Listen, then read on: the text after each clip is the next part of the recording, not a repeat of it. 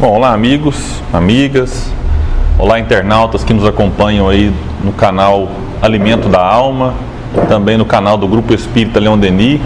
Hoje nós iniciamos aqui mais um estudo né, sobre a vida e obra de Leão Denis. Inicialmente, antes de entrar nas obras é, mais propriamente dita, a gente está fazendo um estudo da biografia de Leão Denis, biografia esta escrita por Gaston Luz, que a gente tem sempre informado e avisado para aqueles que não acompanharam os programas anteriores, os estudos anteriores, e ficarem por dentro e quem sabe também poder acompanhar para tanto para aqueles que têm um livro impresso, assim como para aqueles que acharam PDF, já que é uma obra que, enquanto nós gravamos esses estudos, ela se encontra esgotada na editora. Claro que talvez quem for ver esse estudo daqui a algum tempo, pode ser que ela esteja né, é, disponível, mas de toda forma nós temos aí muitos recursos para conhecer a vida de Leon Denis, este é um deles. E antes que o pessoal me cutuque aqui, eu vou pedir as curtidas, né? é, eu sei que vocês ficam preocupados, né? Os youtubers aqui. Então não se esqueçam de compartilhar esse estudo, né? de se inscrever nos canais, deixar o seu like se gostou, né? Se não gostou, sempre falo, deixa o joinha para baixo aí, porque serve de avaliação para a gente. E é isso, comenta, coloca algum questionamento, alguma dúvida que dentro do possível a gente depois acessa aí e responde a todos. Então a gente é, dá início, ativar o sininho também, ó, ativar o sininho, para que eu esqueça. Eu falei do se inscrever e não falei do sininho, né? Porque aí sempre que postar conteúdo novo nos canais, do GEL, de do Alimento da Alma, chega notificação no seu telefone, é muito bacana. Eu faço isso com vários canais. E às vezes você está numa hora lá e depois clica para assistir mais tarde, que ele te lembra. Então, são os recursos aí da, da internet que muito nos ajudam e que a gente tem que saber aproveitá-los. Bom, então, no estudo anterior, é, foi falado aqui a respeito do livro, né, das, via das viagens de Leão Denis, da ilha Tunis, Tunis e a ilha da Sardenha. E hoje nós iniciaremos falando aqui de outras duas publicações.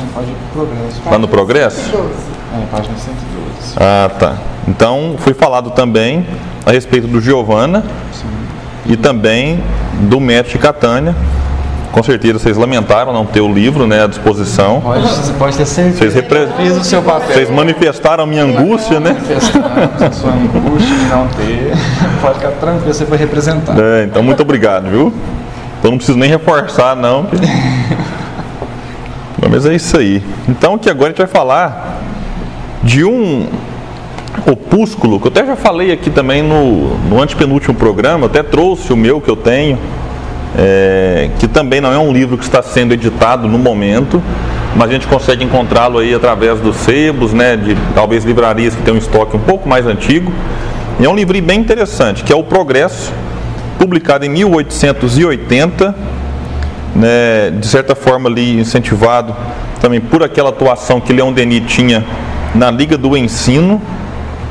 E aqui vai constar o Gastão Lúcio aqui embaixo que a tese de O Progresso, lei de responsabilidade, lei de solidariedade que une todos os tempos e todas as raças, precisava de tempo para ser esclarecida. Então quem já leu o livro percebe que ele é uma obra até porque é um, um livro bem, bem objetivo assim, Leon Denis não fica muito preocupado com aprofundar as teses que ele trabalha, dentro do próprio progresso político, progresso religioso. Né? Então ele vai tratando ali, mas não de maneira muito aprofundada. É como se ele fizesse ali apenas um ensaio né, dos temas que ele abordaria com mais profundidade ao longo das obras né, que ele escreveria é, posteriormente.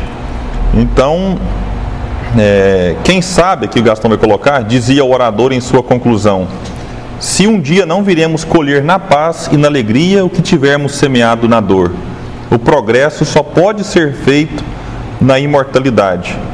Então, Leon Denis ele amplia neste livro, embora aqui ele ainda não é, fica de maneira muito incisiva na questão do espiritismo, é como se ele falasse espiritismo, porém de uma maneira mais subjetiva, assim, de uma maneira mais, mais light.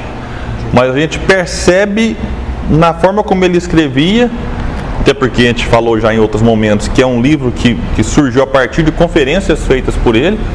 Então percebia-se no fundo o Espiritismo, mas colocado de uma maneira é, mais acessível aos corações que o ouviam, que nem sempre eram apenas espíritas. Só fazer um comentário, eu achei muito interessante essa parte que ele fala assim: o progresso, lei de solidariedade. Eu achei muito interessante. Por que lei de solidariedade? Newton tem uma frase, Isaac Newton, né, o físico do século 17, se não me engano, ou 16. Ele tem uma frase, ele diz assim: Se eu enxerguei mais longe, foi porque eu estive sobre ombros de gigantes. A que, que ele se referia? Galileu, possivelmente, né? Se o Galileu não tivesse sido perseguido, um professor meu me disse isso, se Galileu não tivesse sido perseguido, possivelmente hoje nós estudaríamos lei de Galileu, não de Newton. Então Newton coloca isso, se eu, se eu enxerguei mais longe é porque eu estive sobre ombros de gigantes, né? Por isso que o progresso é lei de solidariedade. Solidariedade, porque é um entregando ao outro o, o que conseguiu é um entregando os conhecimentos, entregando as aquisições, entregando os avanços que fez, para que o próximo possa fazer mais, né? Então a pessoa que conhece, ela quer o conhecimento só para ela, ela ela está inibindo o progresso. Ela está dificultando o progresso, porque o progresso é isso, né? E aí é tão interessante o Leon Denis falar aí no final que o progresso está vinculado à imortalidade, porque nós nascemos já com, eu falo assim, esquecimento do passado, né? Nós esquecemos o passado não por completo porque o, o, progresso ele precisa desse conhecimento prévio, né? dessas, dessas reminiscências do passado. Então o progresso é essa entrega, o progresso vem dessa entrega de conhecimento, de aquisições, de, de avanços que a geração anterior fez, mas também do que eu trago em mim das reminiscências que eu trago do meu passado, né? Que aí eu vou conseguir avançar, aí eu vou conseguir entender mais, aí eu vou conseguir fazer mais, né? Então é, é interessante esse vínculo, né? Essa, esses dois links que ele faz, né? Entre progresso como lei de solidariedade e ser fruto ou só poder existir na imortalidade, né? Porque nós precisamos da imortalidade da alma para poder para afirmar o progresso, né? Se a alma é criada no momento do que é que dá a concepção, a gente inibe que ela tenha qualquer conhecimento prévio. E sem esse conhecimento prévio, nós não, nós não conseguimos avançar, né? Nós não conseguimos ter essas percepções que nós temos. Alguém quer comentar alguma coisa? E aqui, neste livro também, no Progresso, a gente vai perceber, já vou linkar aqui com, com a outra obra colocada na sequência por Gaston Luz, é, que é o porquê da vida. Então é, é, como uma consequência também ele depois publica o porquê da vida e quem já leu os dois vai perceber que tem reflexões que se repetem.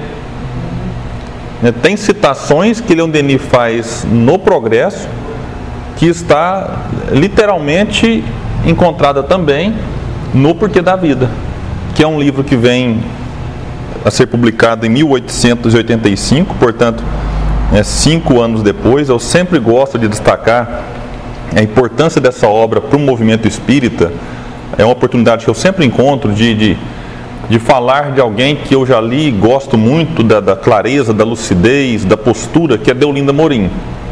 Deolinda Morim, é, depois você puxa aí alguém, só o ano de nascimento e de desencarne dele, mas ele viveu ali em meados do século XX, né, companheiro de lutas, por exemplo, de Herculano Pires e de vários outros de sua época. Dorinda Morim ele não era espírita, e aí ele se depara com o livro Porquê da Vida, ele lê, é um livrinho fininho que ele vai explicar, que né, na época dele aqui, não sei qual era a configuração, mas tinha 70 páginas. Então, olha você vê, em 70 páginas, alguém que, que tornou membro da Academia Brasileira de Filosofia, que era Dorinda Morim, vê aquela obra e se declara a partir de então espírita. E ele vai escrever depois vários e vários livros. É, é de 1906, 1906. É, então ele é de 1906, na, nascimento dele 23 de janeiro, e desencarnou em 1984. E ele é, só para curiosidade, ele é pai do Paulo Henrique Amorim, jornalista recentemente desencarnado, aqui no Brasil. Então, depois você vê as obras, só para a gente aproveitar que eu estou fazendo um merchan do Deolindo Morim aqui, já. Ele tem um de criminologia. Ele tem um que é, é criminologia, tem um que também bem interessante, chama Africanismo e Espiritismo, também foi publicado pela editora Celd. Então, realmente, ele, ele teve alguns outros livros em parceria é, com alguns outros autores na sua época. É, Africanismo Espiritismo, Análises Espíritas, Espiritismo à Luz da Crítica, Espiritismo e as Doutrinas Espiritualistas, Espiritismo e Criminologia, Ponderações Doutrinárias, e depois teve alguns livros em homenagem a ele, relembrando Deolindo, volume 1 e o volume 2. Eu já li esses dois aqui, realmente bem, bem interessantes. Ele escrevia muitos artigos, então é, vale a pena depois a pesquisa. É, e Leon Denis, então, publica esta, este livro, vou ter que fazer homenagem a outra aqui agora, que a gente lembra. A editora Celd lançou este ano, fez um relançamento da obra com uma nova capa, com uma, um, um novo prefácio, um novo pós-fácio. E neste, nessa nova edição, eles colocaram como pós-fácil né, as, as impressões de Henri Renault, que era um contemporâneo de Leon Denis, nesta obra. Henri Renault escreveu um livro chamado A Morte Não Existe. Ele fez um trabalho bem interessante. Ele, ele fez. Cada capítulo do livro é um comentário que ele faz de alguma obra de Leon Denis. Bem interessante o livro. E aí o Celde pegou então os comentários de Henri Renault sobre o porquê da vida e colocou como pós-fácil da obra. Achei que foi uma ideia bem interessante. E, e, lá vai contar que o próprio Henri Renault, antes ele também não era espírita, pelo contrário, ele, era um, ele, era um, ele tinha um certo sarcasmo para com os espíritas. Tanto que lá ele transcreve a sua chegada na doutrina, nos diálogos que ele teve com um amigo seu, e ele o tempo todo zombando do amigo. Aí o amigo pegou e entregou depois da morte para ele ler. Ele falou assim: Não, você está louco? Ler um livro dessa espessura, um livro denso desse, eu que nem espírita sou, não vou perder meu tempo com um negócio desse. Aí o amigo arranca então porque da vida, é o plano A e o plano B, né? Fala, vou no plano A, se der certo, ótimo, se não der, e eu faço isso de vez em quando, viu? É, ah, que leilão Denis, você monta, ah, então porque da vida, toma aqui. Aí não tem como recusar, né? Aí um Renault falou assim: ah, tudo bem, vou pegar que se eu leio não gostar, eu perdi pouco tempo da minha vida. Assim, bem, bem irônico. E aí ele lê o livro e se encanta e a partir de então torna-se não só espírita, mas um grande defensor e, divulgador e escritor da nossa doutrina. Então, é um livro que, assim, só por esses dois motivos já valeu a pena Leon Denis tê-lo escrito. Mas a gente vai ver mais para frente ali que ele teve uma importância capital também durante a primeira guerra, a primeira grande guerra, a primeira guerra mundial, é, em que esse livro foi editado e enviado né, para os campos de batalha também e servia de grande consolo para, para os soldados. Então, realmente, a, a tiragem desta obra, eu conversava com, com o Tiago, amigo meu do Rio de Janeiro, ele disse assim que na época esse livro ultrapassou as 100 edições. Eu brinquei com o Tiago, Tiago, isso nos dias de hoje é, é, é comparável ao quê? Ele falou, ele é, é, mais ou menos a proporção, né, respeitando cada época, é mais ou menos um Harry Potter hoje em termos de, de, de, edição, de livro que vai se esgotando e você tira mais uma, faz uma tiragem se esgota e te... então parecia que não tinha mais fim a vontade de todos por ter aquele livro em mãos. Então, pessoalmente eu posso dizer que é, um, é o livro hoje que eu mais indico, é, porque ele consegue agradar quem não é espírita, que tá querendo, se simpatiza, quer conhecer um pouco ele agrada quem já é espírita há muito tempo e tem reflexões fantásticas nele. Então, assim, ele agrada quem não gosta de livros densos, porque de fato ele é um livro bem, bem curtinho. Os capítulos são curtos, né? São curtos. Denis usa de uma. Denis, na verdade, ele sempre usa de uma linguagem fácil e acessível. Mas nesta obra ainda mais, porque ele não tem aquele excesso de citações de outras obras que às vezes torna no Invisível, o Problema do Ser Destino, um pouco mais densos que os outros. Então, realmente, assim, é o livro hoje. Nós estamos aqui gravando em setembro, dois meses depois do Congresso Espírita Leon Denis de Uberlândia. E ele foi o livro mais vendido no Congresso. É, e também, sempre a gente carrega os livros de Denis, ele é um dos que tem melhor aceitação, maior saída ainda hoje. Então eu acho, eu tenho opinião formada sobre isso. Eu acho que nós, o movimento espírita, temos uma joia nas mãos e, e não fazemos uso adequado dela. Porque eu acredito que o alcance que esse livro pode ter em termos de propaganda espírita, que era um termo utilizado na época, ele é sim incalculável e a gente precisaria dar uma atenção especial a esta obra.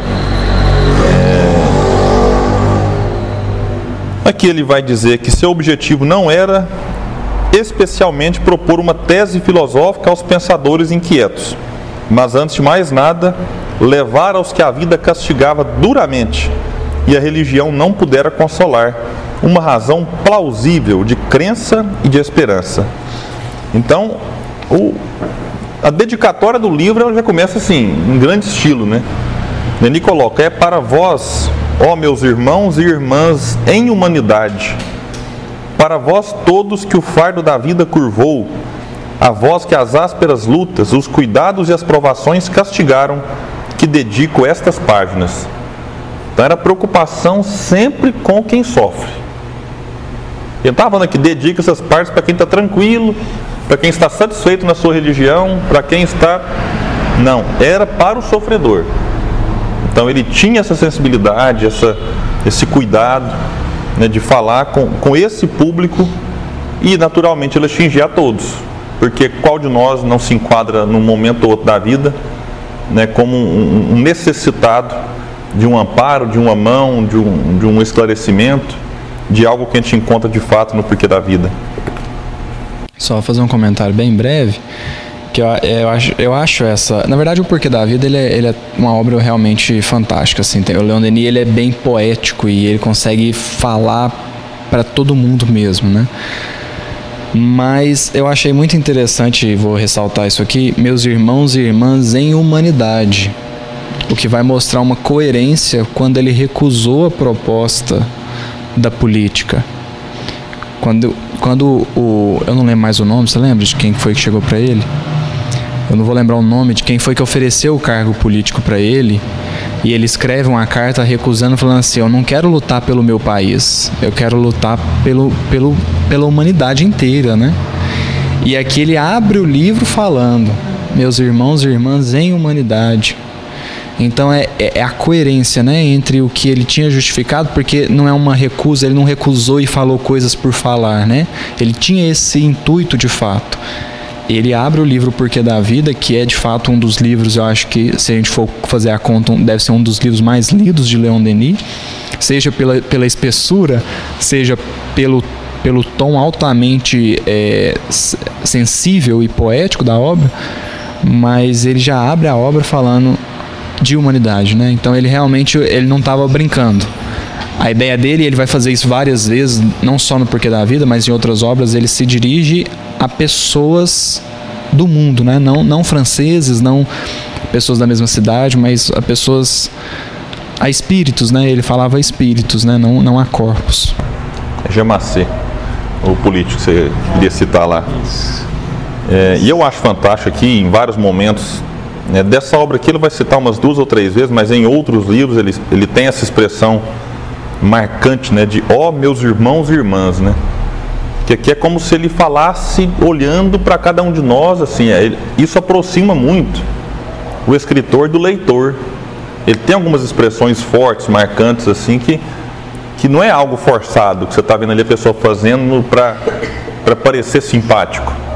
Era algo natural que partia dele e, e, e isso abria, digamos, né, a guarda daqueles que eventualmente estavam lendo o livro de maneira meio ressabiada, tipo um, um Henri Renault, por exemplo. Pega o livro, ah, isso aqui, sei lá.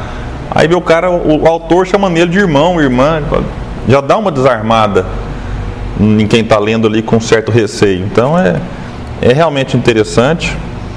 É...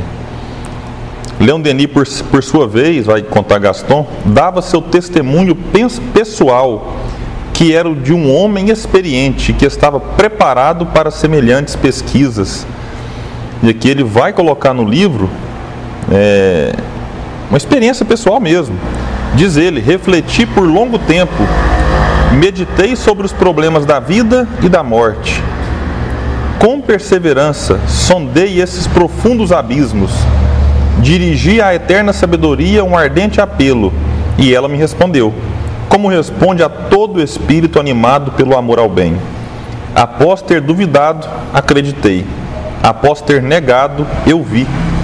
E a paz, a confiança e a força moral me envolveram. São esses bens que, na sinceridade de meu coração, desejoso de ser útil aos homens, aos meus semelhantes, venho oferecer àqueles que sofrem e que se desesperam.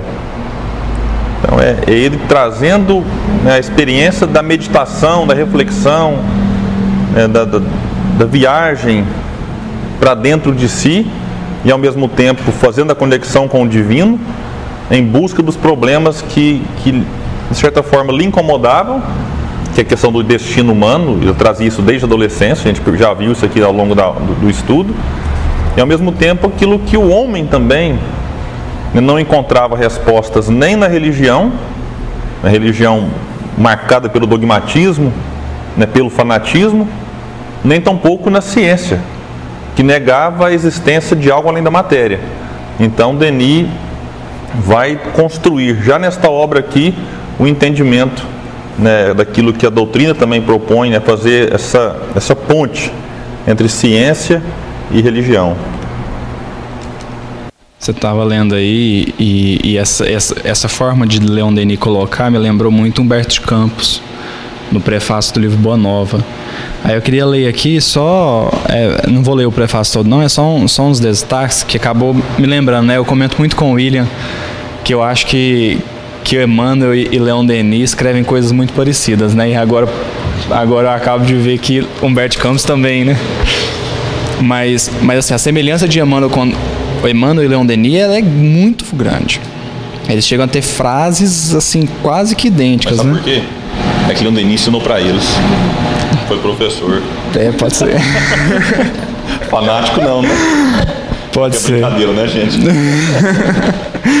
Mas aí lá no prefácio do Boa Nova, o Humberto Campos vai dizer assim, ó: Hoje não mais cogito de crer, porque sei. Isso é muito forte, né? E aí lá no final ele diz assim, ó: Como se vê, não faço referência ao, referências aos clássicos da literatura antiga ou contemporânea. Cito Marcos e João. É que existem espíritos esclarecidos e espíritos evangelizados. E eu agora peço a Deus que abençoe a minha esperança de pertencer ao número destes últimos. Então tem aquele que esclarece, né? A gente estava até comentando isso na, na lição de abertura tem os que esclarecem e tem os evangelizados, né? Que é aqueles que vivem o evangelho. E é isso que Leon Denis está falando aqui, me lembrou muito essa parte, né? Essa Leon Denis já demonstrando esse interesse também, né? Parece que ele também tem essa ânsia de viver o evangelho, de e, ele não mais crê, ele sabe, né? Que, que, que é uma verdade, é, como ele diz, né? Eu vi, depois de cogitar, eu vi. Então é é bastante interessante como que é, é, esses espíritos eles se convertem e essa conversão deles é uma transformação, né? Eles não só dizem, eles vivem aquilo, né? É muito, é muito forte isso. E aqui no final, é, destacando o sucesso que eu já falei aqui do livro, Gastão vai colocar que essa brochura, de um preço mínimo de uma leitura agradável, obteve logo uma enorme aceitação na França, na Bélgica e em outros países. Sucesso que ainda não terminou, tendo o autor se limitado no decorrer das edições sucessivas a rever o capítulo das provas experimentais. Então é bom dizer que o livro, esse livro aqui, a biografia, foi escrita em 1928. Então o livro já estava aí com 43 anos né, rodando ali a, a Europa e o sucesso continuava. Então, então quem não leu vale a pena, viu? Vale muito a pena ler esta obra. E fazer o convite também aqui no grupo Espírita Leão Denis, todas as últimas quintas-feiras do mês a gente faz um estudo das obras de Leão Denis. É... E a obra que nós estamos estudando em setembro de 2019, já tem mais de ano que está nesse estudo, Já era para ter acabado. Chegou num capítulo ali que já tem uns seis meses. Estou só num capítulo. É sobre o porquê da vida. Então tá tudo aí publicado já no Facebook. Nós passaremos depois para o YouTube criando ali uma playlist. Então realmente é interessante. Começou no formato de palestras, aí depois a gente mudou o formato para um bate-papo comigo, o Gustavo e o Tárcio. Então, é, e é muito interessante, a gente tem feito essa, esse trabalho também com esse livro aqui no GELD. Alguém quer comentar algo a respeito desse capítulo aí, que se encerra aqui agora? Você vai pular? Já. Não, vou falar do Congresso, mas pode. Eu preciso tudo depois da morte, eu acho que é melhor esperar aqui. porque Eu queria fazer uma letra. Ah, tá. Vocês vão falar muito, eu não como biscoito, né? Como é que faz? Quando, quando o Gustavo fala assim, ó, comentário breve, eu fico preocupado, nossa, vai ser só um biscoito nesse comentário breve. Vai dar pra É, Vai chegar. vai chegar uma referência. Vai chegar, vai chegar uma parte aqui que você vai, eu vou falar até o final. Bom, então vamos iniciar o, o próximo capítulo. Que Gaston, e eu sempre fico triste, eu não numero o capítulo, né? É, Mas vamos lá. Gaston vai ter que reencarnar só para fazer uma obra e colocando capítulo depois. Congresso Espiritualista Internacional de 1889. Bom, então aqui o Gaston vai começar dizendo que é- era essa bagagem, na verdade, pequena de suas obras escritas. Então, né, Tunes e a Ilha Sardenha, Giovana, o Método de Catânia, Progresso e Porquê da Vida. Então, ele chega no Congresso com esses livros na mala, vamos assim dizer, né? Quando se instalaram em setembro de 1889 as primeiras assembleias mundiais do Espiritismo, a fama do orador e do escritor já era grande. Então ele já chega lá assim, com sendo respeitado, famoso já, né? Popstar. Então, se tivesse selfie na época, eu já chegaria fazendo selfie com a galera, já. Certeza, né? E aqui vai dizer que o Congresso havia reunido as principais escolas espiritualistas. Os kardecistas, a gente percebe que o termo kardecismo já, já não é de agora, né? Desde pós-Kardec ali já começou a, a fazer essa, essa distinção aí, que eu, eu já fui mais chateado com isso. Eu já percebo que já está fazendo sentido em alguns aspectos aí. Os adeptos de Swedenborg, os teosofistas, os cabalistas e os Rosa Cruzes. Aí ela vai citar aqui que a sessão inaugural foi presidida por Jules Lermina. E aqui, gente, inicialmente, o que a gente pode falar é que esses congressos da época eram muito diferentes do que a gente tem como congresso hoje. A gente está acostumado com o Congresso Espírita de Uberlândia, com o Congresso Leão Denis, né? Na verdade, assim, tem um, um aumento do número de congressos muito interessante no nosso movimento espírita, mas que em nada se assemelha, eu digo nada assim, nada mesmo, se assemelha ao estilo né, dos congressos da época de Leão Denis. Em que a gente vai perceber aqui que era normal é, você ter na tribuna não só, porque aqui era congresso espiritualista, inclusive, né? Você ter na tribuna não só espíritas ou não só rosa cruzistas, mas você tinha ali, era uma, um revezamento. Então, aqui não dá detalhes, mas naquela época as falas eram mais curtas do que hoje. Então você tinha discursos, até falei aqui no outro estudo, muitas vezes é, escritos, em que a pessoa chegava ali, poucos utilizavam-se do improviso, era já aquele, discurso muito formal, muito certinho, e, e com certeza, vou usar um termo da atualidade, era treta pura. A treta ali comia solta assim, porque não estava todo mundo ali buscando um ponto de entendimento. Hoje, talvez, quando a gente vê movimentos ecumênicos, como nós tivemos né, alguns encontros do Haroldo com a irmã Ila, com algum pastor, com representantes de uma religião é, de, de matriz africana, os diálogos interreligiosos, normalmente eles vão para esses diálogos buscando o ponto comum, né, o ponto talvez moral que une aquelas religiões né, no sentido de convidar aqueles que ouvem a se tornarem pessoas melhores. Na época, eu não estou aqui para falar que era errado também, porque cada momento existe talvez um, uma estratégia. Na época, parece que eles buscavam justamente o que divergia. E aí, e, e alguns traziam ali a ideia de quê? De, de, de, de colocar o outro numa saia justa e mostrar que a minha religião é melhor do que a do outro. E a coisa tomava realmente proporções. É claro que quase sempre de maneiras respeitosas, eles né, tinham essa habilidade que muitas vezes nos falta hoje, que é a de divergir da ideia, mas sem atacar a pessoa, né? Hoje a gente ataca a ideia, ataca a pessoa e acaba com a reputação do outro. Então na época eles tinham essa habilidade, era algo comum para eles, de divergir, mas sem, sem agredir, sem causar nenhum tipo de cisão nas relações pessoais.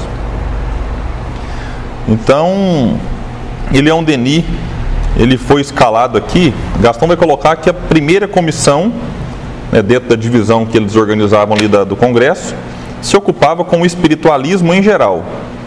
A segunda cuidava da filosofia e questões sociais. A terceira do ocultismo. A quarta da propaganda. E é nesta última que Leon Denis atuava, inclusive, como presidente então desta, desta comissão, despertando a atenção dos congressistas, tendo seu primeiro discurso entrecortado de aplausos. Então, que vai Gastão vai colocar aqui.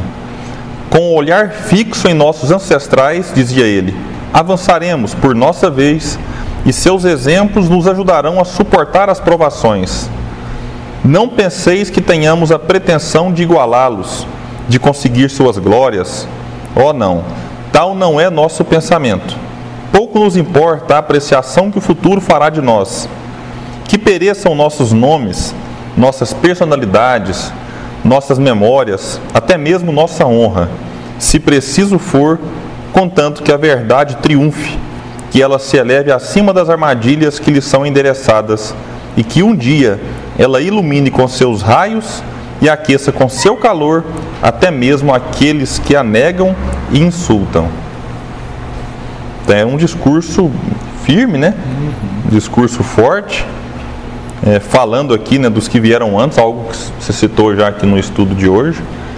Essa gratidão que a gente deve ter àqueles que realmente construíram né, um, um caminho para a gente agora vir já com certas facilidades para encarar novos desafios também, isso é natural. Então a gente percebe isso nessa fala aqui já de, de início.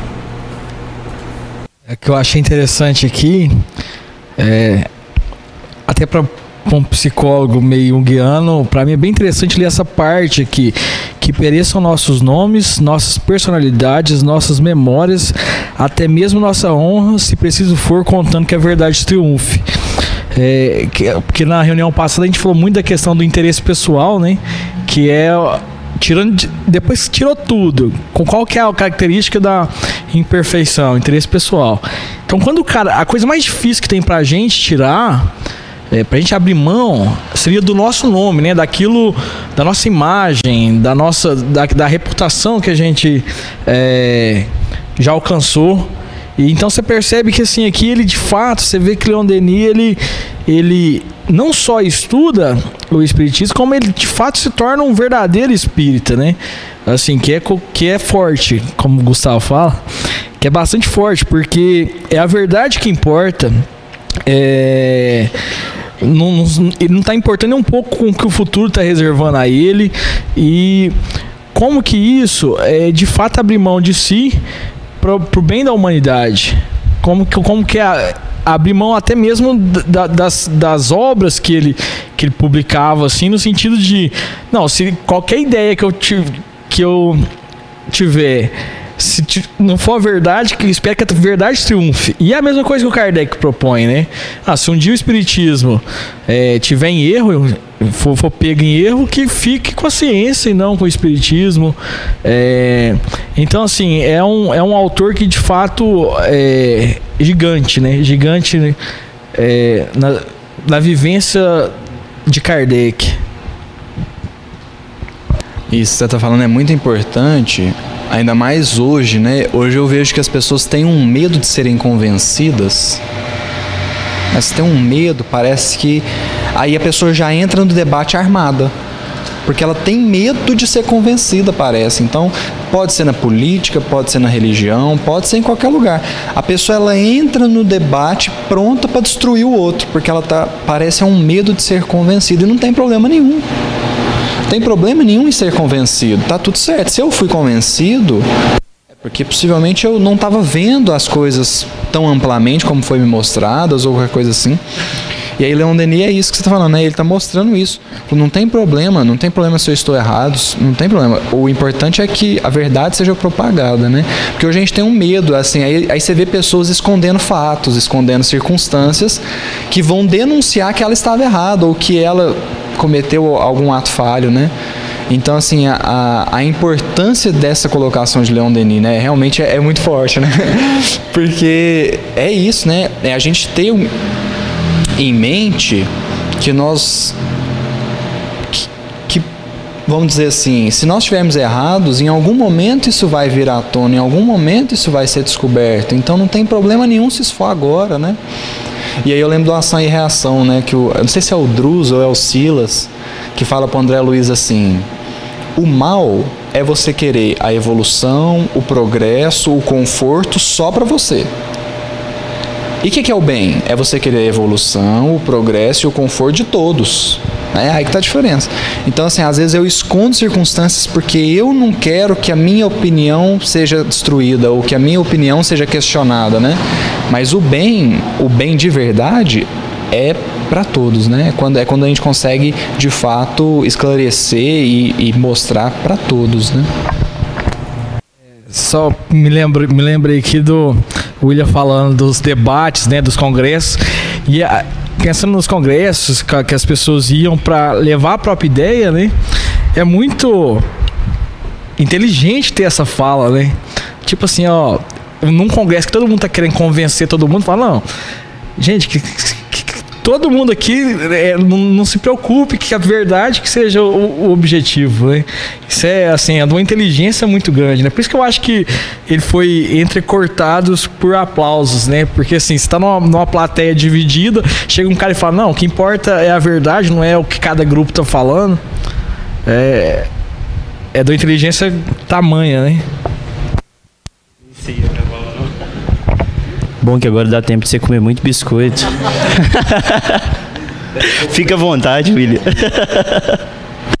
é, essa é uma parte muito interessante do livro, né, que uma vez eu estava com um amigo meu, que também participa lá da Ordem Demolei, que é a ordem paramaçônica, né? E, e, ele bem mais novo, acho que ele tem 18 ou 19 anos hoje. Nessa época ele tinha 17. E aí ele, aqueles meninos super empolgados, que gostam de estudar, quase, quase fanático.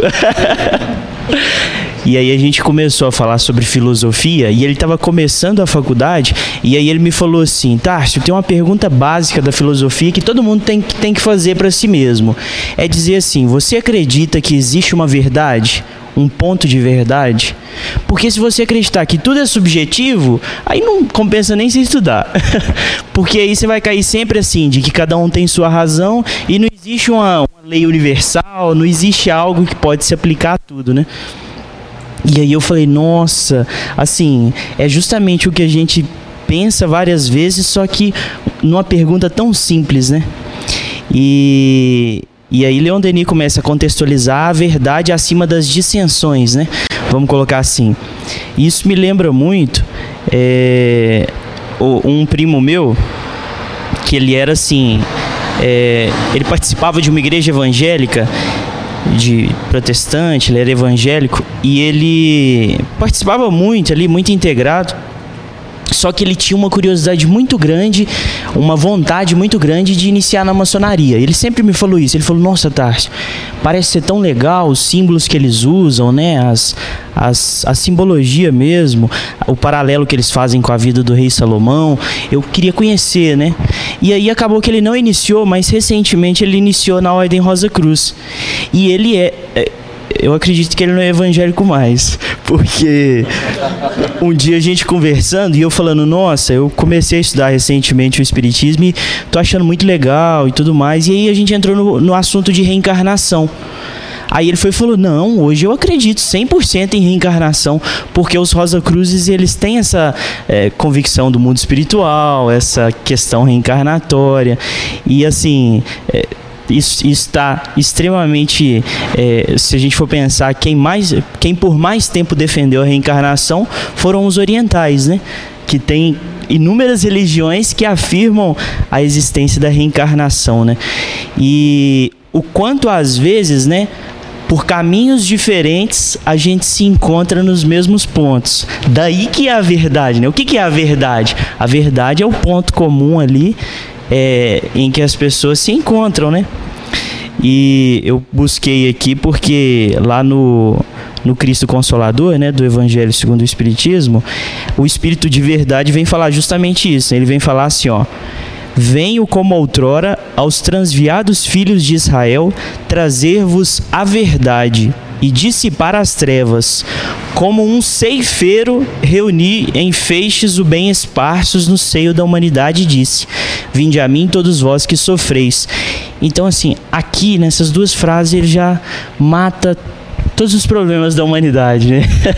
Porque ele diz o seguinte, né? Eu vim reunir em feixes o esparso da humanidade está esparso porque a verdade ela está espalhada, né? Às vezes uma pessoa encontra melhor por outra religião do que em detrimento de, de alguma específica. E o Espírito de verdade vem fazer isso, né? Essa é a tarefa dele. E a gente sofre justamente por ir contra a verdade, contra as leis naturais, né? Então quando a gente se opõe, é, segue uma conduta que não está de acordo com a lei, é como se a gente, por exemplo, quisesse derrogar a lei da gravidade, né? A gente subir no topo de um prédio e falar: "Não, eu vou voar agora. eu vou voar e eu acredito nisso".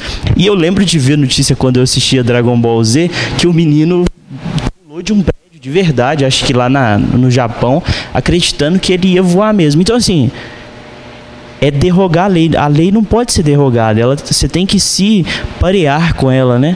Você tem que se adequar a ela, porque ela é o ciclo natural das coisas, né? Da vida. É, é bem provável que daqui a uns dias alguém queira questionar a lei da gravidade, que questionam até a esfericidade da Terra, né? Então,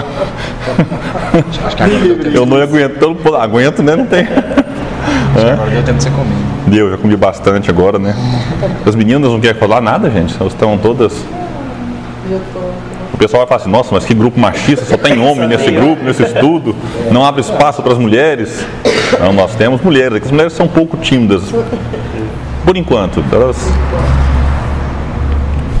Bom, e aqui Gastão vai prosseguir dizendo que Leon Denis já se revelava o magnífico condutor de almas que iria ser durante toda a vida.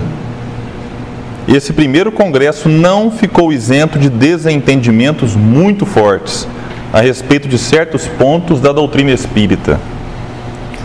E aí, no final do seu discurso, é, de 11 de setembro, com todas as sessões reunidas, o presidente né, presidente do Congresso, emitiu a ideia de que se cada alma, em particular, é uma emanação do pensamento eterno, uma alma universal e divina as reúne todas.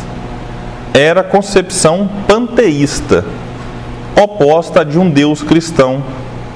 E ele insistia: Vós não quereis acreditar em um Deus que não podeis conhecer. Aqui é só bom destacar que Kardec refuta a, a, a, ideia panteísta, lá no livro dos Espíritos já. Que é aquela ideia de que você continua vivo, mas a sua centelha divina volta a fazer parte de um todo. Leon Denis chega a criticar falando que isso aí é praticamente a aceitação do, do nada. É como se você pegasse uma gota de água e jogasse no oceano. Ah, ela está lá no oceano, mas agora ela se misturou e se perdeu. Ela não tem mais a individualidade.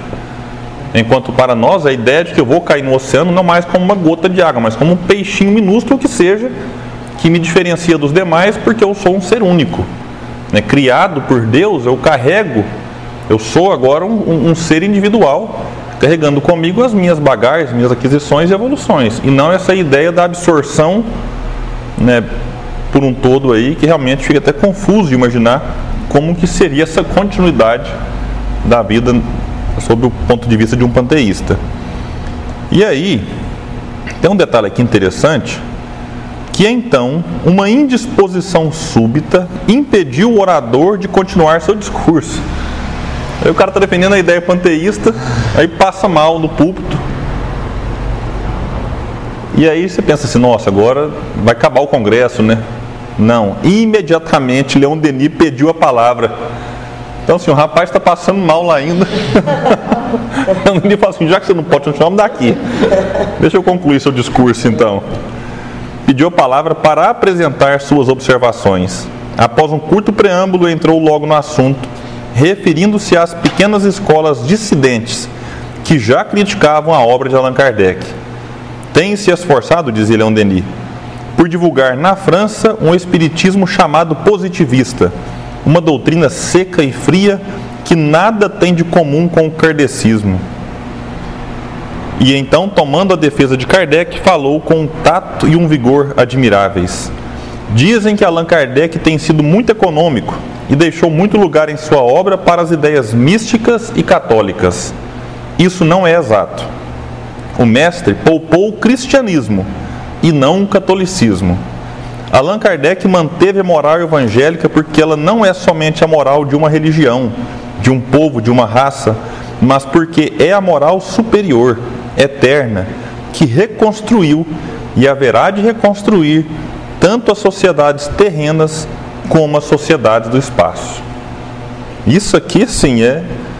Dá para fazer um congresso só dessa fala de Denis, que vem fazer uma defesa né, enfática e forte, não só de Kardec, da sua, da sua postura né, enquanto codificador, assim como da importância do Evangelho para todos nós, né? encarnados, né, que ele vem dizer dos dois, né? e também dos encarnados. Tira para o ímpar aí agora. Né? Vou comer biscoito. É, isso aqui eu achei magnífico. Porque o que tem de gente falando hoje que a obra de Kardec está ultrapassada. Não, Kardec está ultrapassado. Aí eu, vou, eu peguei uma questão aqui para dar um exemplo, mas a gente poderia ter pegado vários exemplos. Por exemplo, poderia ter pegado no Evangelho segundo o Espiritismo a parte que Kardec vai falar de duelo. Então tem várias mensagens, se eu não me engano é quatro ou cinco mensagens sobre duelo. Aí você olha e fala assim, mas a gente não duela mais? Para que a mensagem sobre duelo no Evangelho segundo o Espiritismo? Aí a gente, aí cabe a pergunta assim, mas você acha que ele está falando de você pegar uma espada e brigar com outro? Na época talvez fosse. Mas o que é hoje uma relação de obsessor e obsediado? Senão um obsediado lutando incessantemente contra o obsessor, com raiva. Por que está acontecendo isso comigo? É um duelo. A gente no ambiente de trabalho duela. Então ali na, na, nas mensagens todos eles fazem referência a você pegar uma espada e, e ir atacar o outro e eles chegam a, a falar que aquele que entra no duelo sabendo que vai perder é um suicida. Então eu estou brigando com o meu obsessor, é, eu tenho condição de brigar com ele? Não. Não é brigar com ele o ponto. Então você entra na empresa, você quer brigar com o chefe. Não. Então ali tá, tá falando de relações, né? Não é de duelo. Mas o que eu queria citar aqui é porque eu vejo às vezes as pessoas lendo a obra de Kardec muito literalmente. Né? Então a pessoa ela quer seguir Kardec, mas ela não quer seguir o método de Kardec. E aí ela quer ler assim, é o que está escrito lá e ponto, acabou. É, o farisaísmo, né? Tá, não, mas lá está escrita a palavra X. Assim, meu amigo, mas nós estamos falando de palavra ou de ideia? Não, mas Kardec usou fluido e André Luiz usa campo ou, ou energia. Você está pegando na palavra ou na ideia? Mas vamos lá. Questão 143 de O Livro dos Espíritos. Por que todos os espíritos não definem do mesmo modo a alma? Aí você lê essa pergunta e fala assim: por que, que está no livro dos espíritos? Por que, que todos os espíritos não definem do mesmo modo a alma? Você fala, por que, que Kardec falou assim: você acha que ele está interessado em saber o que está escrito aqui? Ou tem algo a mais aqui? Porque para mim essa pergunta ela é análoga assim: por que, que os espíritos não concordam? Sobre a alma? Sobre a alma, sobre qualquer coisa. Por que, que não há uma concordância geral entre os espíritos? Por que, que tem uns que falam uma coisa, outros falam outra? Ele falou da alma. Mas a gente poderia trocar aqui a alma por qualquer outra coisa. Por que, que, por que, que todos os espíritos não definem do mesmo modo a reencarnação? Ou a relação com Deus? Ou a prece? Você pode trocar o que você quiser aqui, porque a resposta é a mesma. Os espíritos não se acham todos esclarecidos igualmente sobre estes assuntos.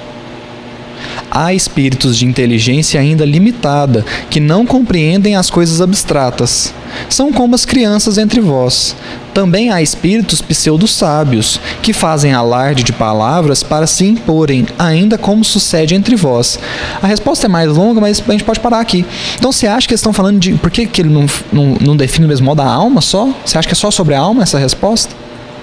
Então, às vezes, a pessoa fala ah, a obra de Kardec está ultrapassada, porque ela está lendo só o que está escrito ela não está aprofundando no significado que aquilo traz. Essa resposta aqui ela é fantástica, porque hoje na literatura espírita a gente tem absurdo atrás de absurdo que as pessoas aceitam. Por quê? Não, porque foi um espírito que falou. Mas tem espírito que sabe menos que eu. Tem espírito tão ignorante que ele sabe menos do que eu. Então está ultrapassado? Será? Ou será que a gente não está sabendo ler, né? Aí eu lembro lá no, no Bom Samaritano, né? A parábola do Bom Samaritano. Né? Para mim é minha parábola preferida é a do bom samaritano. O doutor Dali chega para Jesus e fala assim: O que, que, é preciso eu O que, que eu tenho que fazer para ter a vida eterna? Aí Jesus responde para ele fazendo duas perguntas. Que ele fala assim: Jesus fala assim: O que, que está escrito na lei? É a primeira pergunta. Como lês? É a segunda.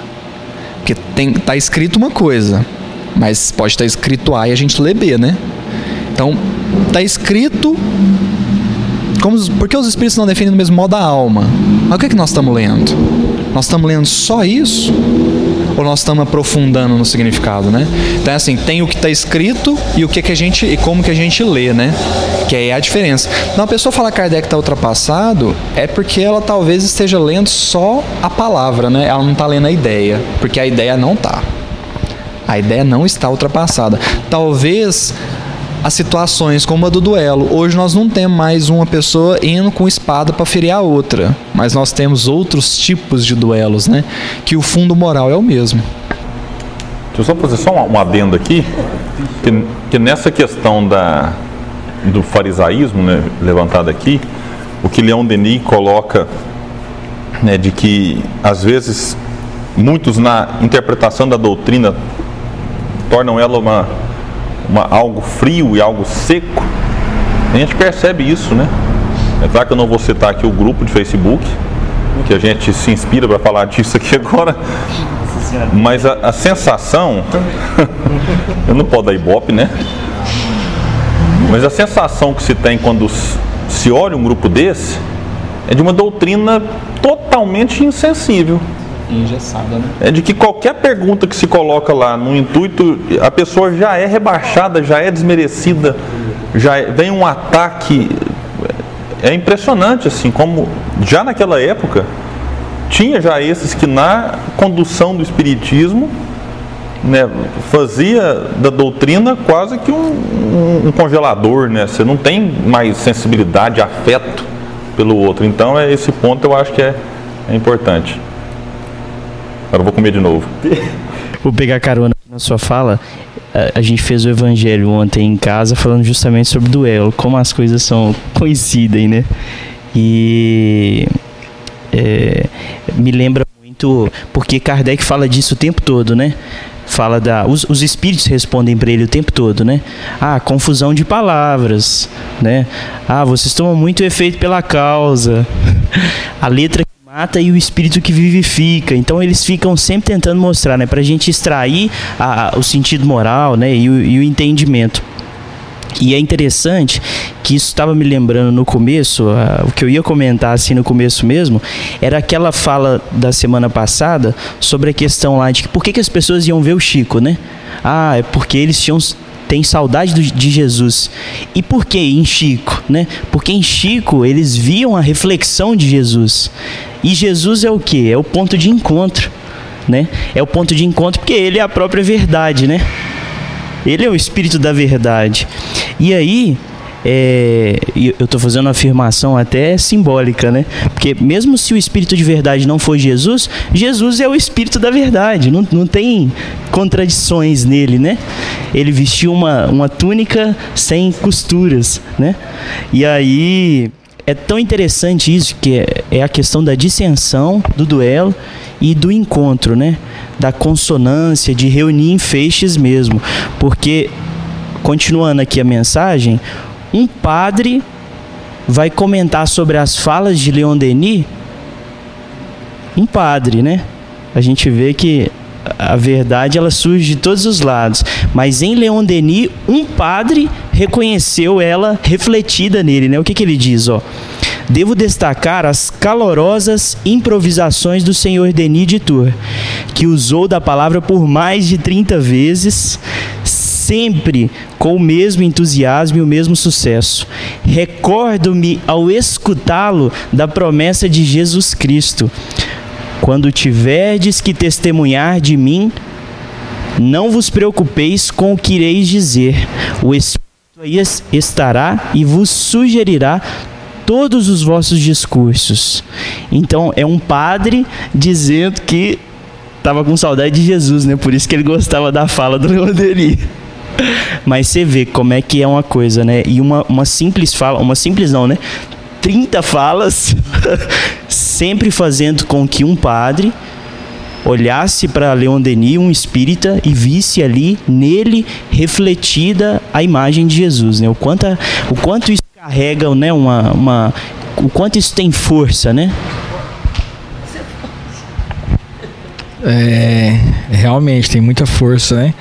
É, eu também queria comentar só em relação a essa questão do fazer da doutrina espírita é, uma doutrina seca e fria, porque eu acho que isso que é muito importante, é, porque alguns, alguns conceitos espíritas a gente tenta passar nos centros, então a gente começa a falar de mediunidade, começa a falar que existe espírito, que existe reencarnação, que existe perispírito, que a pluralidade dos mundos habitados, etc.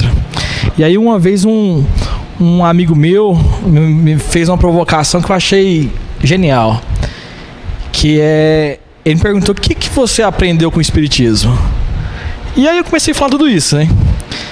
Ele falou assim, tá, mas você antes de encarnar, você era um espírito, você tinha re- reencarnação, se vo- você já sabia disso. Você era um espírito que estava para reencarnar. Então você sabia que existia espírito, você sabia que existia perispírito, você sabia que existia reencarnação, né? Então você todos esses conceitos você já sabia antes. O que, que você aprendeu nessa reencarnação com o espiritismo? E aí, se você for parar para pensar em qualquer coisa, se você não for para questão moral, é, todo o resto a gente já sabia de antes. Talvez não com a profundidade, talvez não com a, com a ciência por trás daquilo, mas a gente já sabia. E aí eu, eu- uma fala do Haroldo me impactou bastante, né? Assim, é, quando ele disse que o medo dele é que façamos o, do espiritismo o espiritismo de doutores da lei. É, e é exatamente isso que foi feito com a mensagem de Moisés, exatamente isso que foi feito com a mensagem de Jesus. E eu tenho medo se não é exatamente isso que a gente está fazendo da mensagem de Leon Denis, de Kardec, etc. Então a gente sempre tem que tentar. E aí é, é uma questão difícil, né? Que é sempre tentar bu buscar pra gente, né? Pro nosso, pro nosso, ah, o que que isso está falando pra mim, enquanto espírito imortal? O que que isso está trazendo pra mim? E fazer esse movimento, ele é mais do que do que fazer, do que uma coisa individual. A gente tem que mudar de fato a cultura mesmo. É uma questão cultural. Se a gente não implementar essa cultura, porque no, no movimento espírita as coisas são passadas meio que culturalmente, né? Tanto, tem tanto conhecimento que não tem nada a ver com o que Kardec falou que, ah, é porque tem a cultura. Então a gente tem que fazer isso, a gente tem que começar pequeno e fazendo isso. E essa reflexão desse amigo meu, acho que é propícia para essa, essa frase. Isso aí é muito, muito interessante, porque assim, justamente por saber. É, é por isso que o Espiritismo não, não pode ser proselitista. Por isso que nós não temos que ter a intenção de fazer as pessoas serem espíritas, simplesmente pelo conhecimento espírita. Por quê? Se a pessoa não é espírita e eu que, que eu fazer de tudo para que ela se convença de que a reencarnação é a verdade, talvez eu vou provocar nela um conflito que é melhor deixar ela desencarnar e descobrir. Eu, eu falo, eu falo, é, eu falo para uns amigos meus assim, ó, olha, se você se você acordar num lugar que parece que você nunca foi e passar alguém do seu lado, pede um passe. Se essa pessoa der o passe, a notícia talvez não é a notícia é que você foi, né? Ou se você se você não vê espírito e começou a ver gente morta também, vai embora. Então assim, às vezes é melhor deixar as pessoas, deixa quando ela desencarnar, ela vai ela vai ver as realidades espirituais que nós estamos falando aqui. E talvez por isso Kardec escreveu no Evangelho segundo o Espiritismo, no capítulo 17, no item 4. Ele abre o item 4 falando assim: o item 4 é os bons espíritas. Ele abre o item 4 dizendo assim, ó: O espiritismo bem compreendido, mas sobretudo bem sentido, leva aos resultados expostos acima. Então é bem compreendido, mas sobretudo bem sentido, leva aos resultados acima expostos. Quais são os resultados acima expostos? Qual que é o item 3 do capítulo 17? O homem de bem. O homem de bem. Então é compreender e sentir o Espiritismo. O que leva a gente a pensar assim: se nós não estamos nos tornando um homem de bem, talvez é porque a gente só compreendeu, a gente não sentiu. Talvez é porque a gente não sentiu o Espiritismo. Porque sentir o Espiritismo é, é, é muito. Assim, provoca uma mudança, quer queira, quer não. Você fala para a pessoa assim: você não morre. O dia que ela sentir isso, ela perdoa. Porque não perdoar é, é, pegar uma algema. Se eu brigar com o William e não perdoar o William, eu tô pegando uma algema, pondo no meu braço e pondo a outra no braço do William. Porque eu e ele não vamos morrer. Em algum momento nós vamos ter que resolver isso. Então eu estou me prendendo ao William agora, ou agora, ou daqui a um tempo. Mas o certo é, em algum momento, se eu odiar o William, eu estou dizendo que em algum momento eu quero encontrar ele de novo, porque a lei é de amor. Então, quando a gente sentir que a gente não morre, o perdão vai ser mais fácil. O arrependimento vai vir mais cedo. Talvez nós vamos caminhar. Aí é a fala de Kardec, né? Aí necessariamente nós vamos caminhar para o homem de bem. Porque se a gente não está se tornando um homem de bem, é porque nós estamos só compreendendo, nós não estamos sentindo. Gabriel fez um comentário aqui do, do, do doutor da lei. Eu tenho que comentar essa, porque essa aí foi uma. Foi um tapa na cara, mas foi um tapa na cara que eu gostei. o, o Manuel Prudêncio fez, junto com a Eulália Bueno, aqui aquele seminário sobre a morte. E. E aí foi muito bonito, né? De ambos mesmo, a, as falas de ambos, muito inspirados, muito, muito assim, foi um, um dia de, de tocar mesmo por sentimentos, né? E aí o Manuel ficou até mais tarde, e aí eu, eu lembro muito da fala do William, né? Falando que o Manuel sempre foi bom, né? Mas agora ele tá demais, né? E aí eu falei, nossa, eu tenho que perguntar para pro Manuel, né? O que, que ele tem lido, o que, que ele tem estudado, o que, que ele tem feito para ter essa mudança, né? Essa mudança aí boa, né? E aí eu fui, cheguei, comecei a conversar com ele, né? O espírito de repórter, né? Do... E aí eu perguntei para ele assim, ô Manuel, é, você comentou lá do, do Gênesis, né? Do, você tá assistindo o estudo do Haroldo? O que, que você tem visto de estudo? Me fala aí, né? O que, que você tem estudado, né? Para ler um pouco, né? Me aproximar dessa coisa boa que você tem estudado. Aí ele falou assim, Tárcio, você tem que se concentrar não, não necessariamente o, o, a matéria do estudo, mas você tem que se concentrar num tipo de estudo que te promove, que te impele a agir, a se transformar, a progredir, um estudo que te inspira a esse ponto, porque senão você vira o doutor da lei. Aí eu olhei assim para ele e falei: Nossa, eu perguntei de um jeito e ele me respondeu o que eu precisava, né? E aí isso me lembra muito o que a gente vinha falando sobre essas que a gente tem acompanhado muito na- nas redes sociais o, o pessoal brigando por coisinhas pequenas, se exaltando, e assim, você vê que é a letra que mata eh, sem o espírito que vivifica. E aí me lembra demais aquela fala do Paulo Estevão quando eh, Paulo já não consegue mais viajar com aquela mesma intensidade. E aí Jesus exorta ele a escrever. E aí ele fica preocupado, né? Porque ele pensa, meu Deus, vão reunir ali e os doutores, né, vão reunir os trechos e acabar comigo, né? A minha moral aqui vai ficar extremamente baixa, igual o Leon Denis falou, né? Vão acabar com a minha moral no futuro. Aí Jesus fala com ele assim: "Não se preocupe, os de boa vontade saberão entender". E é assim, né? A gente tem que começar pelos de boa vontade, porque aí é, é, os de boa vontade contaminam todo mundo, né? Não tem jeito. Oi? Por isso que ele foi pros gentios. Por isso que ele foi para os gentios, eram os que tinham boa vontade de coração, né? E eu acho que é assim que a gente tem que tentar trabalhar sempre, né? Principalmente com a boa vontade e com os de boa vontade.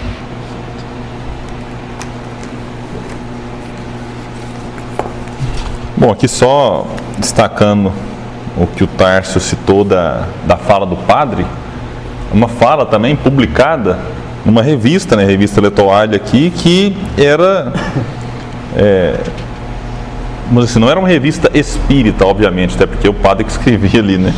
Então, era uma, era uma publicação que, que saía daquilo que nós chamamos hoje da bolha, né? Porque às vezes eu escrevo um artigo para uma revista espírita que é lida por espíritas e que fica na bolha. Aqui era um comentário feito por um padre para uma, uma publicação que, que transcendia né, o, o- núcleo ali de que Leon Denis escrevia. Então é a repercussão deste congresso, né, que de certa forma ampliava até mesmo a divulgação da doutrina e que era realmente uma das, das preocupações de Denis, que era além da defesa, né, que ele tinha essa postura do defensor. A gente às vezes questiona hoje, ah, mas será que vale a pena defender o Espiritismo? Um dia eu vi uma fala, eu acho do próprio Divaldo, ele falando assim, que, que ao longo da vida, né, não sei se continua, mas ele se preocupava assim, em às vezes defender a doutrina, mas não defender a ele mesmo. Então, acho já viu Haroldo falando algo nesse sentido também. Então, na verdade, alguns defendem até a ideia de que a doutrina não precisa de defesa. Também já viu o Divaldo falando algo nesse sentido, enfim. Mas na época, né, o contexto era um contexto muito diferente. Então, e a defesa, ela tinha uma, uma dupla finalidade, que era defender e ao mesmo tempo aproveitar o ataque para divulgar. Então você aproveita uma ocasião em que você está ali, né, acuado, e aí Denis aproveitava essa dificuldade, né, do, do limão fazer uma limonada, né, um, um- um bem de um mal, para fazer uma defesa. Inclusive ele chega a publicar lá um livro, O Espiritismo e o Clero Católico, que é um pequeno livro também, que aí é um livro de defesa. né? Ele fazia distinção, livros de propaganda, livros de defesa. E livros mais complexos, no caso, esses mais, mais densos. Então ele chega a publicar uma obra o tempo todo ali. Eu até brinco assim, não dê esse livro para um amigo católico, que você corre de ter um inimigo. Porque Landeni é muito duro, às vezes até com as palavras, naquela ideia de inferno, de demônio. Então ele pega trechos que o padre escreveu, coloca ali no livro e, e embaixo ele, ele argumenta. Que é o que Kardec também fazia na própria revista espírita. Então é, essas considerações eu acho que são importantes serem feitas. É, tem, Então, eu tenho uma dúvida, assim, porque eu, eu nasci católica, fui criada, tudo, fiquei muitos anos e mudei. E assim, é, na verdade, eu nunca me encontrei no catolicismo, mas a minha dúvida é o seguinte: igual agora a gente está no espiritismo, como seria é, passar para outra vida, morrer e depois você reencarnar? Se a gente já tem o conhecimento da doutrina, teria a possibilidade de eu me reencarnar católica para vir numa outra? Essa é a minha a pergunta agora, que é, parece que como a gente abre um horizonte, visualiza a doutrina agora, como seria? Teria possibilidade de uma reencarnação, voltar a ser católica ou qualquer outra, outra religião, tendo esse conhecimento? Por exemplo, não falo nem eu, você, por exemplo, está na religião, no, no espiritismo há tanto tempo, né? Essa é uma dúvida. Olha, é uma questão um tanto quanto complexa, porque pode, pode. Nada impede. A minha pergunta que eu faria em cima dessa era assim: eu vou reencarnar católico, mas com que, com que crença íntima? Porque eu posso reencarnar numa família católica que me conduza né, inicialmente para o catolicismo, mas eu demonstre desde os primeiros anos talvez um descontentamento com aquilo que eu ouço, com aquilo que me é ensinado. E aí isso pode demonstrar que aquele espírito, no momento ali num corpo de criança, ele já traz, mesmo que de maneira inconsciente, aquilo que ele aprendeu enquanto espírita. E aí ele pode às vezes permanecer católico, mas o católico descontente, ou ele pode de fato, num dado momento da sua vida, quando tiver oportunidade, romper com o catolicismo e, e partir para o espiritismo. Eu acho que até isso é muito comum. Eu acho que isso é muito comum. O que precisa muitas vezes é de um, é, é de um incentivo. Quase a gente pode comparar mais ou menos com alguém que tem habilidade com um instrumento. Ele adquiriu aquela habilidade na outra encarnação e quando ele reencarna, se ele não tiver um instrumento por perto para despertar aquilo nele, como é que ele vai saber se ele sabe tocar ou não? Então, na medida em que o instrumento é apresentado, aí a gente fala: nossa, é um gênio. Ele trouxe essa, essa, esse talento inato aqui. Eu acho que, em termos de crença religiosa, eu acho que vale a, a comparação. Né? Fica aquele descontente, como Leão Denis. Era um descontente. Nasceu na família católica e não se contentava com a ideia de céu e inferno, de, de, de, de existência única na Terra, aí dá uma, um, faz um estágio no ceticismo, também não se satisfaz com aquilo, com a ideia do nada, e fica descontente. Mas quando ele se depara a primeira vez com o Espiritismo, fala, opa, me encontrei. Já era espírita. Como a gente vê, por exemplo, e acontece às vezes o inverso. A experiência de Herculano Pires, por exemplo, na encarnação anterior, como Alexandre Herculano, não era espírita. Mas aí ele mesmo fala que no mundo espiritual ele estudou o espiritismo e reencarnou com aquela tarefa. Então não quer dizer que para eu ser espírita eu preciso só aprender aqui para reencarnar espírita. Você pode, né, se os espíritos perceberem talento né, necessário para que aquele espírito reencarne, se depare com o espiritismo, aprenda e exerça ali uma função, isso pode ser inclusive no mundo espiritual ter esse, esse contato lá. E eu ah, concordo com o que o William colocou. Eu acrescentaria talvez que às vezes pode ser necessário. Porque Jesus não quer acabar com o catolicismo. Jesus não quer acabar com o protestantismo, Jesus não quer acabar com as religiões que existem.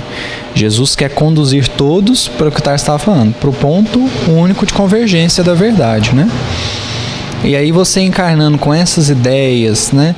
Imagina se a gente de fato, nós, estávamos falando de sentir o espiritismo, imagina se de fato a gente sente que é fora da caridade que não é salvação. Vamos, vamos supor que a gente sentisse que é que realmente que é fora da caridade não é salvação. Você encarna católico. Você vai falar de reencarnação para o católico? Pode ser. Mas e se o ponto for você mostrar para eles lá que é fora da caridade que não é salvação?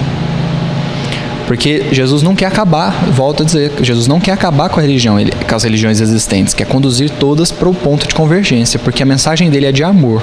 Todas saem desse, dessa mensagem, todas as religiões cristãs saem dessa mensagem, divergem em outros pontos, mas o amor está ali.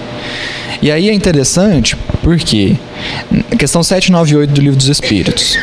O Espiritismo se tornará a crença comum ou ficará sendo partilhado como crença apenas por algumas pessoas?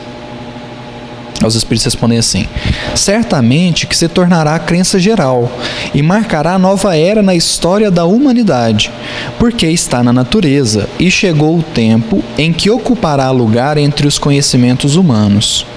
Terá, no entanto, isso aqui é importante, terá, no entanto, que sustentar grandes lutas, mais contra o interesse do que contra a convicção porquanto não há como dissimular a existência de pessoas interessadas em combatê-las, em combatê-lo, umas por amor próprio, outras por causas inteiramente materiais. Porém, como virão a ficar insulados, seus contraditores se sentirão forçados a pensar como os demais, sob pena de se tornarem ridículos. Então, o que, que, que eu quero dizer aqui? Que vai ter espírito encarnando em todas as religiões. Por quê? Nós precisamos avançar o pensamento humano. Aí eu estou dizendo que o Espiritismo é a verdade. Bom, não estou dizendo que ele é a única, que ele é a, face inteira da verdade, mas eu acredito, né? Vou dizer com o Bert Campos, não mais creio porque sei, né? Que o Espiritismo é uma parte da verdade. E sendo uma parte da verdade, isso vai ser disseminado. Como que você dissemina isso? Aprende o Espiritismo, encarna católico e leva a mensagem, o fundo moral, né, que é que nós estamos discutindo aqui, leva a moral que é a moral de Jesus. Entende? Entendeu? Então, acredito sim que, que vai ter, vai ter, porque nós precisamos fazer, provocar esse avanço. Então a gente vê, por exemplo, um Papa como que tem lá. Para mim, ele é um missionário. Ele é um missionário que ele está promovendo essa com seus discursos, com suas falas, né? Ele está promovendo esse a ponto de falar assim: se, o, se, o, se um, um homem gosta de outro homem, quem sou eu para julgar? O que, que é isso? O que, que é isso? senão, senão o amor ao próximo, né? Bom, alguém quer colocar mais alguma coisa? Não? Tranquilo? Então a gente encerra o estudo de hoje, encerrando também o capítulo. E no próximo estudo nós falaremos do depois da morte. Aí vai, vai ficar cinco estudos só nesse capítulo aqui agora, né? Mas não, abre o estudo é... depois da morte aqui. Então, realmente é um capítulo especial e quem já leu aqui antes de, de vir para o estudo hoje, é, chega a ser emocionante os relatos que a gente tem assim, no impacto que essa obra causou na época dele e causa até hoje em todos nós. Então a gente mais uma vez agradece né, a todos que aqui estão, é, agradece também os internautas, reforçamos o pedido do joinha, do curtir, do, do Sinim, que mais? Quarta-feira. Da quarta-feira aí, né? Que eu. Toda quarta-feira, às 21 horas, é publicado o estudo inédito. Então, todas as quartas, é bom já deixar bem programado. E aí é importante ativar o sininho, porque para quem já se inscreveu e ativou lá, chega notificação no telefone. E aí, se puder assistir na hora, ótimo. Se não, coloca para assistir mais tarde lá e dá tudo certo. É, parou no livro aqui então, página 118. Na página 119, no capítulo Depois da Morte, nós iniciaremos o próximo estudo da apostila, página 82. Página 82 da apostila. Bom, então é isso. A gente agradece, muita paz e que Jesus nos abençoe sempre.